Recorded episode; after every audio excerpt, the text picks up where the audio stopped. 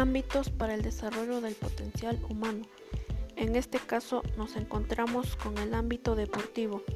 Este ámbito incluye todas las formas de actividades físicas, ya que contribuyen al buen estado de salud, el bienestar mental y a la interacción social. Incluye el juego organizado, el informal o el de competición, como también incluyen los juegos tradicionales o autóctonos. A través del deporte se desarrollan habilidades sociales como la colaboración, el respeto, la confianza, la disciplina y liderazgo.